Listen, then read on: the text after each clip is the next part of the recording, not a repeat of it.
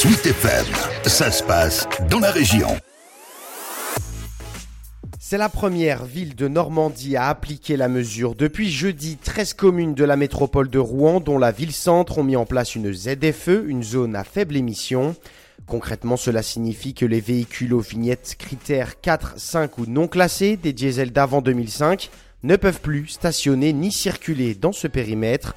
Une interdiction qui fait grincer des dents certaines personnes, dont les plus précaires comme Nathalie. Je suis concernée ayant une vieille voiture gasoil de 2004, à l'époque où on nous encourageait à en acheter. Pas de travail et pas les moyens d'acheter une voiture. Le prix d'achat des voitures électriques, alors c'est prohibitif. Quand on n'a pas de voiture, mais qu'on a le permis, on est quand même freiné au niveau de la recherche d'emploi. C'est un enchevêtrement et une accumulation de freins qui touchent majoritairement les personnes qui ont le moins de moyens financiers.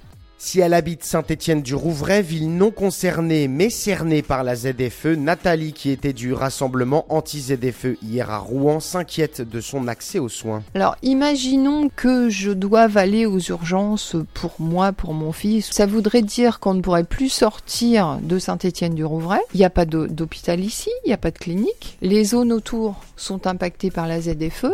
Donc qu'est-ce qu'on fait? Est-ce qu'on prend le risque? On paiera 68 euros d'amende on le prendra, tant pis, hein. Si des aides existent, le président de la métropole, Nicolas Mayer-Rossignol, se justifie et rappelle que la situation environnementale et législative l'exige. Il faut dire clairement, hein, la ZFE, c'est pas une lubie locale, c'est une loi nationale qui s'impose à nous. On peut ne pas être d'accord, mais elle a été votée, y compris par les députés d'ici, hein, quand même.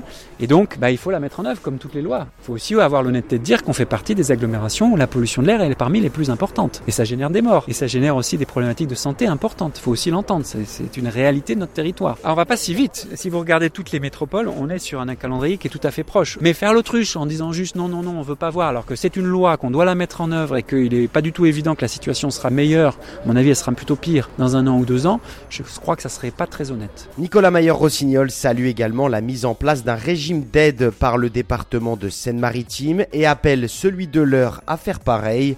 Notez enfin qu'une période de pédagogie est prévue jusqu'en mars 2023 et que les motos ont obtenu une dérogation d'un an, les camping-cars jusqu'en juin 2024.